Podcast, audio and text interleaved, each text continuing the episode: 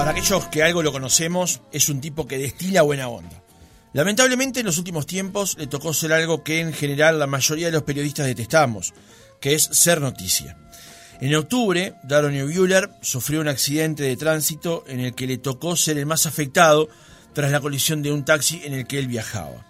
Luego de un mes de internación fue dado de alta del centro hospitalario, pero lleva adelante ahora una etapa de recuperación en su domicilio. El accidente, la internación, lo que sufrió y lo que vio le permitió cambiar la perspectiva sobre varios asuntos. Decidió no correr más y poner más el freno de mano.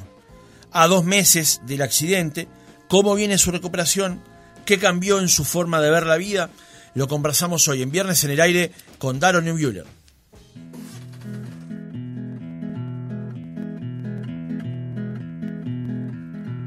José sabía que no puede ser, que esos amores no pueden durar y que la vida es así, que te da solo para quitarte. Daro, ¿cómo estás? Buenos días. ¿Cómo anda, Francisco, querido? Toda la gente de otra mañana, vamos arriba. Qué divina la 770, qué lindo es la radio. Es, eh, es un amor incondicional. ¿no? Ah, cómo extraño, qué linda la radio. Bueno, buen día, buen día para todos. Buen día, gracias por acompañarnos esta mañana, que es para conversar de vos en este caso. Eh, lo primero, Sí, como es hacemos raro, siempre... ¿viste? lo que dijiste vos, a los periodistas es raro, eh, o periodista o comunicador, ¿viste? Es raro verte siendo eh, la noticia en vez de ir a buscarla, ¿no? Sí, sí, sí. En general rechazamos muchos eso, ser el titular, ser la exposición, no- nos complica dónde pararnos, ¿no? Y ni te digo cuando hablan de cosas tuyas, o de, o de operaciones, o de... Si estás vivo, te pelaste, ¿me explico? claro. Daro, contanos por, en primer lugar, por qué elegiste esta canción. porque es una canción que me parece que tiene una resiliencia eh, increíble, más allá de que José sabía que no puede ser, ¿no? Eh, capaz que sea negativa, pero es una canción que solamente busca busca la resiliencia. No sé, viste, habla de, de- al dolor de seguir vivo, que es lo bueno que tiene el dolor. Y es Claro, verdad, si claro. uno no anda acá, eh, está bravo para sentir dolor, si vos no estás. Hasta el dolor significa que estás acá. ¿Me explico? Sí. Y como tuve momentos en donde no me vi acá, eh, la verdad que como que como muchas otras cosas tomó otro significado. Daro, eh, Y además, lo- si todo parece jodido, cuando hay que poner, ¿no? Claro. Cuando todo parece jodido. la primera pregunta es, ¿cómo estás? Bien, bien, recuperándome. Eh, sigo en casa, trabajando remoto para poder hacer reenviado en Canal 4.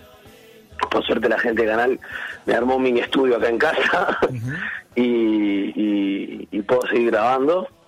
Eh, pero está, de collarín, ¿no?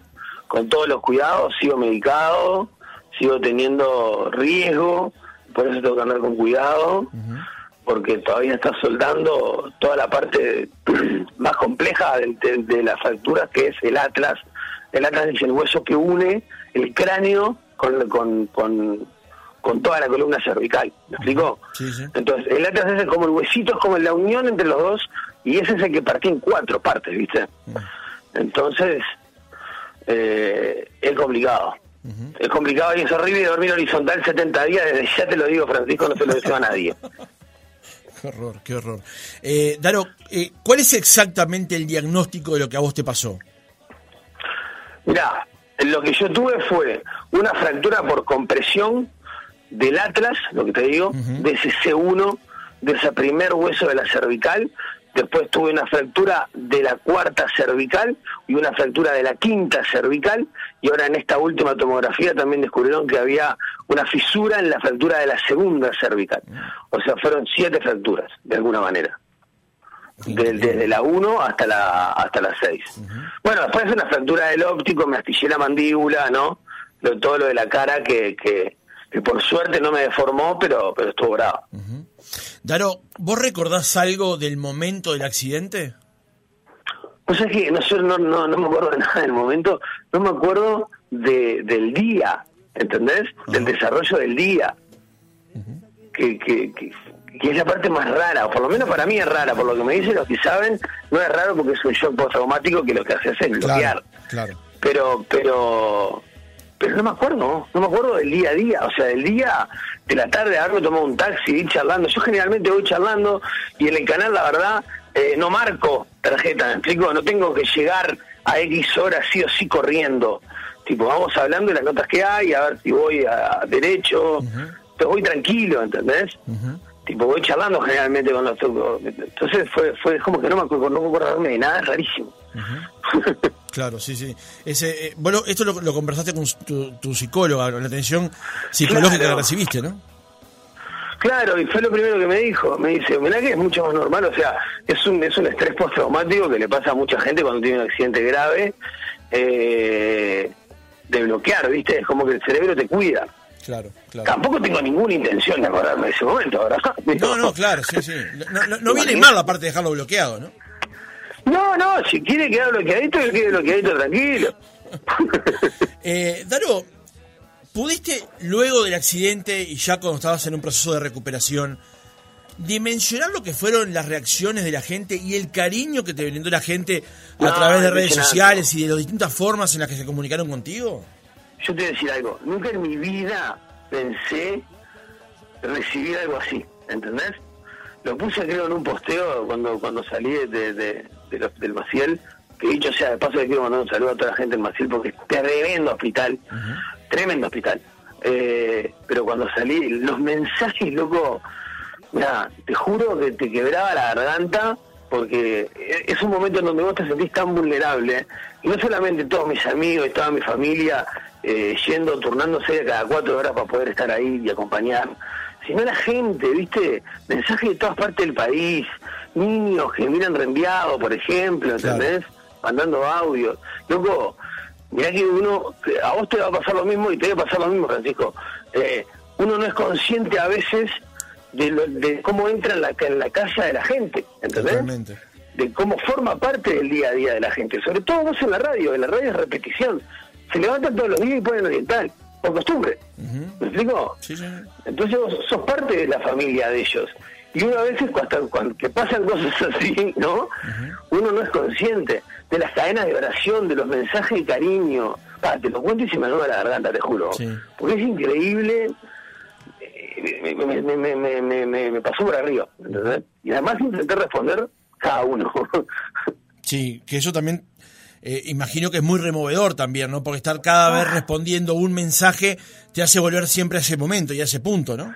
y no responder con un copiar-pegar, ¿me explico? Claro. Responder, tipo, responder de verdad. Porque si la gente se toma un minuto para escribirte, vos tenés que tomar tu minuto para responderle. Claro, claro. Eh, Daro, para cerrar lo que tiene que ver con el accidente, porque te había propuesto en el reportaje no hablar estrictamente sobre eso, pero esta pregunta sí te la tengo que hacer, que es, eh, legalmente, ¿cómo están accionando ustedes en lo que tiene que ver con tus daños y lo que sufriste en ese accidente? Claro. Mirá, la verdad, en eso yo intento meterme y me metí lo menos posible. Está todo en las manos de, Jorge Barrera, que es el abogado que está, que está llevando el caso, y la verdad es que no tengo ni idea. Y no estoy, no estoy, no estoy, no estoy metido en el tema. Sé que todavía no, no, no, no, no hay, no hay nada, no hay nada resuelto, no ha pasado nada, ¿no? Pero es lo que te digo. Mirá, en un momento tenía presión 22-10, 22-18, adentro, adentro de, del hospital. Entonces me dijeron, loco, vos tenés que estar tranquilo, tenés que recuperarte, tenés que pensar en, lo menos posible en, en, eso y está, estoy en eso, ¿viste? La verdad, es, es un segundo plano que están manejando los abogados, por suerte. ¿Y, qué, ¿Y qué pretenderías que pase, sin profundizar demasiado en eso, pero qué pretenderías que pase, Daro? Y yo que sé, que no le pase a más nadie, ¿viste? Porque le pasa a tres personas por día, que no le pase a más nadie. Esa es la verdad. O sea, que no se lastime más nadie, ¿entendés? Porque yo tuve mucha suerte, Fran, mucha suerte. Y, camino y no estoy lacerado en ninguna parte del cuerpo. Tengo, digo, tuve mucha suerte, ¿entendés?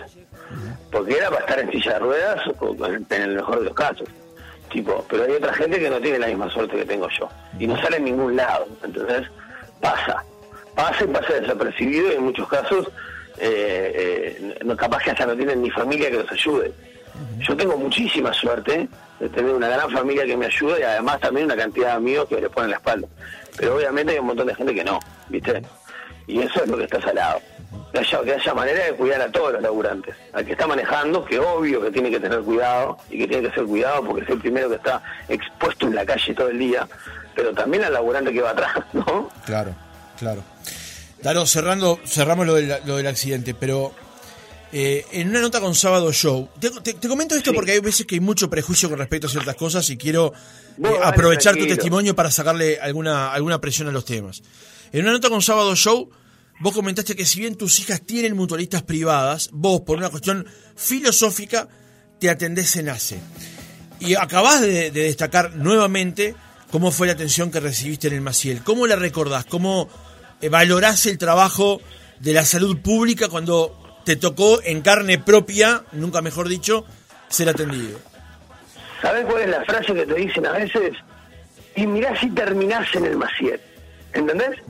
Como un concepto de que, bueno, terminás, y la verdad, en neurocirugía, obviamente que tiene mil falencias como tiene la salud pública, como tiene la salud privada, ¿no? Digo, pero, pero en neurocirugía, por ejemplo, es referente a nivel nacional. Había tres enfermeras que estaban 24 horas cambiando de turnos en el mismo salón en donde estaba yo con otros más, Carlito, Richard y otros, otros veteranos que estaban también en intermedio de neurocirugía. Y lo recuerdo, no solamente lo recuerdo con mucho cariño, sino que a partir de haber estado ahí, eh, eh tengo muchos proyectos, ¿viste? Que quiero ir, o que para poder dar una mano, se tienen que ver con el Maciel primero, porque está, porque ese es donde, es donde también estuve, pero pero intentar ayudar un poco más. Viste que a veces vivimos en una burbuja tan grande. Yo viví en una burbuja de la radio al canal, del canal a mi casa, de mi casa a buscar a las nenas, de buscar a... Que a veces no frenás a pensar en, todo lo que puedes ayudar sin, sin, sin tener que... No sé, ¿me, me explico lo que voy? Perfectamente. Perfectamente. Es como que dejar de ser un poco, dejar de mirarnos un poco el ombligo. Justo ahora que viene la fiesta, viste que todo el mundo anda como loco, comprando regalos, comprar... parar un poquitito, viste, y mirar para los costados. Hay gente que capaz que vos estás estresado porque no pudiste comprar el décimo regalo y hay gente que, está buscando dormir, ¿entendés? Claro. Eh, pero también me quedó de esa, de esa entrevista que hiciste con, con los colegas de Sábado Show, Daro, una visión donde también, eh, si podemos leer algo positivo de este accidente, fue que te ayudó a redimensionar la importancia del trabajo, valorarlo sin lugar a dudas, pero también a darte pausas y tener tiempo para vos mismo. Lo que decía en la introducción, no correr tanto y poner un poco más el freno de mano. Totalmente. Vivimos corriendo detrás del mango. A vos te debe pasar lo mismo, al operador que está ahí le debe pasar lo mismo, a los que están escuchando eh, y vienen y viene laburando le debe pasar lo mismo vivimos corriendo detrás del mango, a veces dejas pasar cosas con, con, tus hijos, dejas pasar cosas que son importantes y que no te das cuenta porque tenés que ir a trabajar o porque tenés que ir a cumplir con algo y el tener que es muy relativo, ¿viste? Todos necesitamos guita para vivir, todos necesitamos hacer un mango, todos necesitamos trabajar, pero me parece que cuando, por lo menos a mí, cuando te das un, contra una pared, casi literalmente, porque siempre contra una mampara, eh, empezás a revalorizar muchísimas cosas. Y una de ellas es esa, la familia, ¿entendés? Yo, el, valor que tengo ahora por mis hijas, por tener cinco minutos de estar con ellas y jugar en una casita, antes no lo tenía. Es más, capaz que estaba ahí mirando el teléfono, ¿viste? A veces me iba mandando un mensaje o, tipo, hoy intento dedicarle tiempo y además cómo te das cuenta de lo que los demás hacen por vos y vos ya en un momento como lo hacen tanto lo tomás por sobreentendido. Yo lo que le que agradecer a Nicola, mi compañera, no tiene nombre, ¿entendés? Es una guerrera, se puso el equipo al hombro, a las nenas al colegio, acá, en casa, a todos. Tipo, tenemos que ser mucho más agradecidos, me parece, y correr un poquitito menos atrás del mango.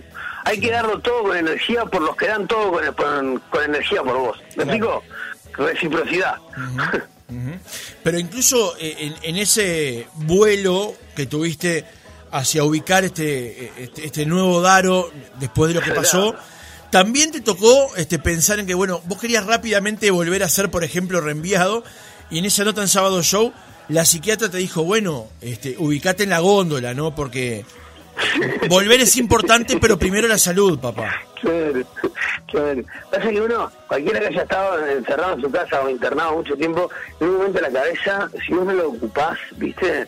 Porque vos puedes leer un libro, dos libros, tres libros, cuatro libros. Yo llevo un momento que, que o por lo menos no, no sé, quienes son productores o producen cosas, Sí. contenidos, necesitas movi- mo- movimiento cerebral. Y lo que te digo, reenviado es algo que yo podía hacer porque como estoy hablando contigo puedo grabar, ¿me Claro. explico? Eh, y, y eso me dio me dio terrible empuje. Los chiquilines dijeron, bueno, si vos te sentís que estás, nosotros te podemos empezar a mandar material. Armamos un estudio acá con la gente del canal y grabamos el saludo de fin de año y ya después quedó medio armado para, para grabar reenviado, ¿viste? Ujú, Claro, sí, está, está muy bien. ¿Tenés una previsión de en qué momento, más allá que vos estás saliendo ahora a caminar, este, tenés que seguir, como decías al comienzo, con ciertas este, seguridades y tomando ciertas precauciones, ¿tenés alguna idea internamente de cuándo podés volver a salir a trabajar a la calle? Mira, la próxima foto la voy a tener eh, a fines de enero, que es cuando tengo una tomografía y una consulta. Ajá, O sea que hasta fines de enero yo tengo este collarín seguro. perfecto. Y ahí hay una ahí hay una charla, o por lo menos me imagino que frente al frente a la imagen verán si la tengo que seguir teniendo, si, si me lo pueden sacar, si puede ser paulatino, cómo fue evolucionando el crecimiento de la vértebra, de la cervical. Eh, ¿Me explico? Estoy entregado ahí. Claro, claro, está bien. Estoy entregado. Que- bueno, pero es parte del proceso también, dejar pasar los tiempos y no, no apresurar en esta parte que resulta seria, aunque parezca increíble lo que voy a decir, resulta ser la más sencilla, pero la recuperación, ¿no? Porque lo peor ya pasó. Y, y bueno, te, te dicen eso, ¿viste? Lo peor ya pasó. Pasa que todo es peor, o sea, no es que esto es lo peor, pero eh, si uno es ansioso, es, esto es una, es una tortura. Claro. Si vos sos ansioso es terrible. Tipo, es todo un trabajo de manejar la ansiedad, de cuidar a la familia, porque uno está cansado, pero también los que te rodean están cansados. El rol del cuidador es un rol muy salado, que está totalmente eh, infravalorado en este país, ¿no? Quien cuida a enfermos lo sabe, está, es muy heavy y, y- y va dejando todo. Y, y también yo quiero cuidar a mi familia y que no se sientan, ¿me explico? Sí. eh, atomizados. No sé, me puse cosas para hacer. Ahora, por ejemplo, queremos llevar un montón de cartas de regalo a Maciel hechas por niños del Pereira Rosell, y ahí la gente del Pereira y la gente del Maciel se colgaron en la idea. Mirá. Y, y vamos a ver si podemos hacer que un montón de niños del Pereira Rosell firmen cartas y hagan dibujitos para los abuelos del Maciel. Hacemos como un cruce entre hospital y hospital. Generacional, además. Está buenísimo y no sale guita, salvo la gente, perdóname que te los nombre, pero la gente de, de Imprimex y de Infantosi que se puso con las hojas Sí, y con las impresiones, eh, y nos hizo el aguante con la idea y y ta, intentar lo que te digo, viste, intentar con cosas que son gestión, que no es, no es guita, no es, es, ay, es dar una mano, por lo menos robar una sonrisa, viste. Daro, eh, de, de este cariño que recibiste de la gente que fuiste construyendo con tu pasaje este, por la radio y por la televisión, si tenemos que hacer un poco de, de retrospectiva y analizar el Daro que era este, trabajador de la construcción y, y luego mozo, ¿cuánta agua pasaba abajo del puente? Demasiado. Para un tipo que es joven, además, porque vos sos un tipo joven. Yo laburé, eh, sí, laburé de mozo, vendí diario, hicimos, mirá, toda la base de la construcción del vestuario visitante del Defensor Sporting Club de Francini, Ajá. eh, bueno, por ejemplo. No, lo que te digo, laburar de mozo también te da boliche, ¿viste? Para este trabajo, a ver, eh, la comunicación es un oficio, ¿no? Sí. Así que está, hoy es una licenciatura y has tomado un vuelo, está bueno también, porque está bueno el conocimiento que vos adquirís cuando recorres cuatro años en una licenciatura. Deja de ser un oficio, ¿no? Y los que vinieron atrás nuestro, eh, no, no, no hicieron una universidad, se iban formando en la calle, digo, y, y, y ganando boliche, ¿no? En este, en esta también, tipo, entonces la verdad que laburar de mozo, laburé muchos años, laburé casi ocho años de mozo, de mozo, de cajero, de parrillero, de barman, de, de Robin, de todo, ¿viste? Y cuando entras a trabajar así, pero es brava la noche y también es brava la gastronomía, es cansadora, cuando todos descansan vos trabajás y por suerte de a poquito empecé a encontrar un camino en la comunicación que tengo la suerte de vivir de esto que no lo puedo creer. ¿Y cómo fue? ¿Cómo, cómo, cómo, cómo encontraste ese camino?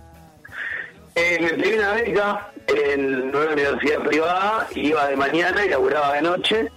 Aguanté seis meses, te podrás imaginar, ¿no? a reventar siete meses, tipo. No podía más, laburaba de noche, iba de día, laburaba de noche, iba de día. Y en un verano había una optativa que era radio. Yo hacía relaciones públicas para poder trabajar en un boliche. Mirá lo que era la cabeza, ¿no?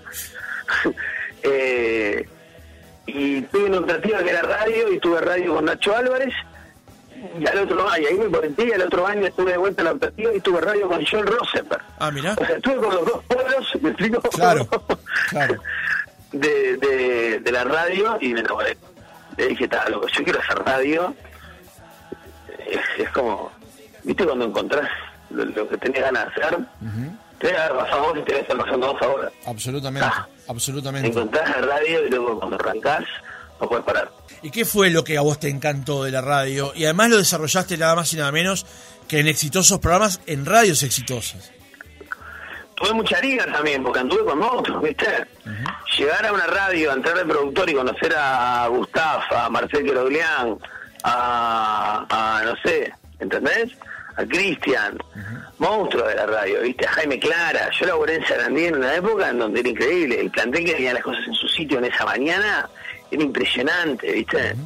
Tipo... Y, y, y para mí lo que lo que más lo más lindo que tiene la radio es esa cercanía con la gente que la radio, y por eso para mí no se va a morir nunca.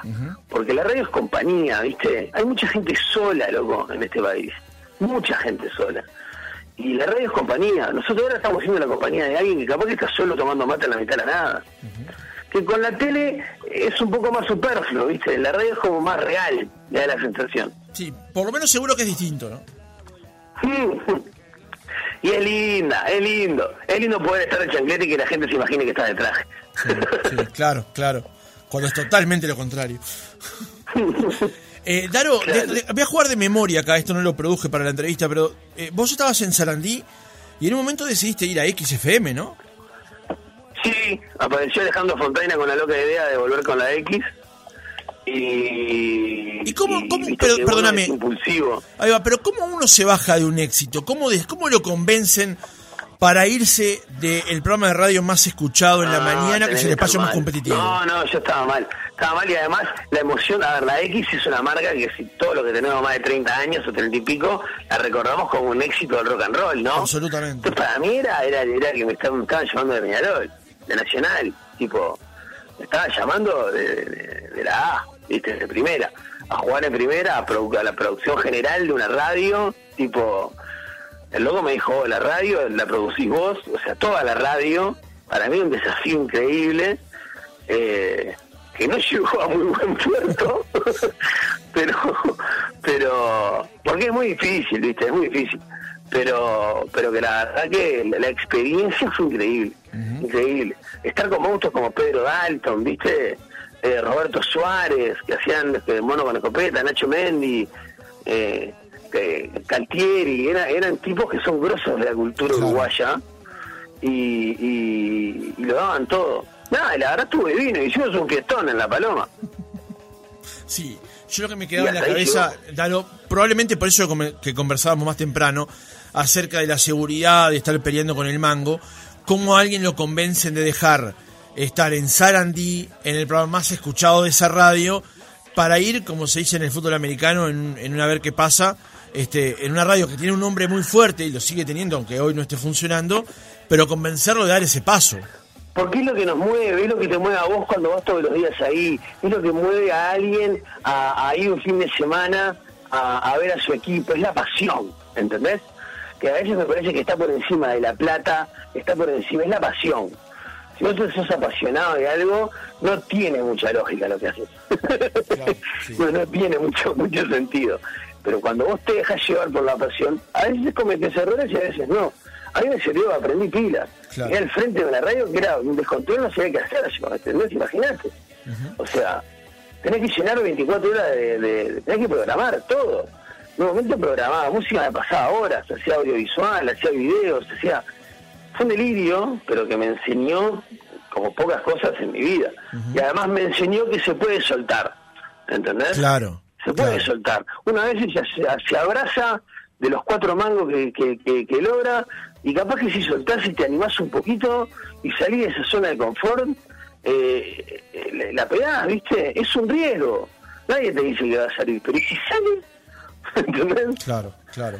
Igual, igualmente, Daro, después la cosa esta rocambolesca que tiene la vida, que siempre nos tiene disparado, deparado una sorpresa, te hace volver a trabajar con Nacho ahora en azul, ¿no? Totalmente. Soy el único que se divorció de él dos veces porque también dejé, dejé la pecera también en el año pasado y, hago alguna alguna suplencia en 12 PM también en, en, Magnolia, pero pero la verdad sí, también, viste, ella me había llamado para hacer diseño y yo le había dicho que no en su momento, eh, pero no sé, ese ese ese fontano que me llamó, hablando con Cristian también, con Cristian Font, y, y justo ves lo que te digo del mango, yo entraban mis hijas al jardín, dos nenas tengo, y ahí sí necesitaba un sope, y, y seguí, y seguí, y dije, bueno, está, vamos, si aparece este laburo, es por plata, ¿no? Tipo, y, y, ahí te das cuenta como en realidad uno en la mitad de las veces, en vez de moverse, tipo, se, mueve por plata, ¿no? Y bueno, está, y me convencieron y arranqué en un proyecto que estaba divino, la verdad, rodeado de gente re linda últimamente te estábamos viendo también en, Telenoche, que tal vez uno no asociaba tu nombre al, formático, al formato clásico del informativo, pero rápidamente te, adaptaste. Eh, tu llegada ahí se dio, entre otras cosas, porque tu participación en, Vespertinas, en un programa que estaba funcionando muy bien a, la tarde. ¿Cómo te estabas sintiendo en, en Telenoche, en un formato de hacer móviles, de reportar noticias y de contar eventos? Y bueno, dice que obligado pelea cualquiera, ¿no? obligado pelea cualquiera. Y tal, no, era mi, no era mi, no era mi formato, no es mi, mi, manera, pero rápidamente me adapté. La gente de noche es una cra y también me encontraron el lugar, ¿me entendés? Para esas cosas, esos momentos. Digo, por ejemplo, algo, un acuerdo que tuvimos de que yo entré era que yo no hacía policiales, ¿viste? Pues yo no, no, no, tipo, no me acercaba a este perfil, para también cada uno cuidar su perfil, ¿me explico?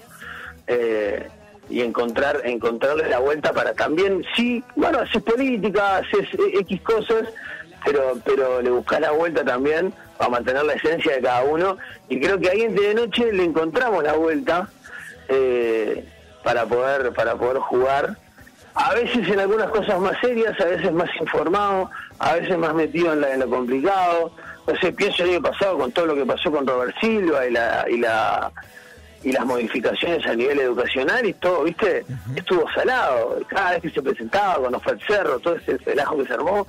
Y uno cubriendo, digo, heavy, ¿no? De eso a, cosas muchísimo más divertidas.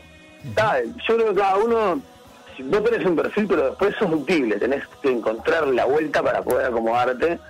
Y, y, seguir laburando, ¿no? Igualmente da la impresión, Daro, de que como vos, como buen productor que sos, al móvil también le pudiste encontrar tu vuelta, ponerle tu impronta, darle la vuelta para que te sintieras cómodo contándolo, ¿no? Y tiene que pasar algo, además, vos lo sabés bien, tiene que pasar algo. Siempre tiene que pasar algo, tiene que estar pasando algo. Tenés que estar o llegando, o saliendo, o entrando, o, conociendo a alguien, o contando una historia, o escuchando a alguien. Digo, eh, y para mí eso pasa en todos lados. Pasa en una heladería, pasa en, en tres cruces cuando todo el mundo se va de vacaciones, está la historia, ¿me explico? Lo que es lindo es contar historia o escuchar historia. y me parece que eso es producir también, encontrar la historia, ¿viste?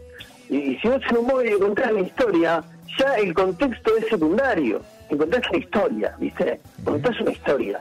En una, en una, en una parada de bondi, o, en la mitad de la calle, o en un hospital. Contar la historia, ¿entendés? Daro, en el cierre, eh, ahora tus hijas te están viendo más tiempo en tu casa, como vos hablabas de Nicole, tu pareja, que, ha sido, como dice la publicidad, de fierro. Eh, ¿Cómo te ves hoy como hombre de familia, habiendo constituido ese hogar con este incidente, ni que hablar en el medio, pero cómo te ves desde esa perspectiva? Feliz, feliz, feliz, no puedo creer lo que formé. ¿Me explico?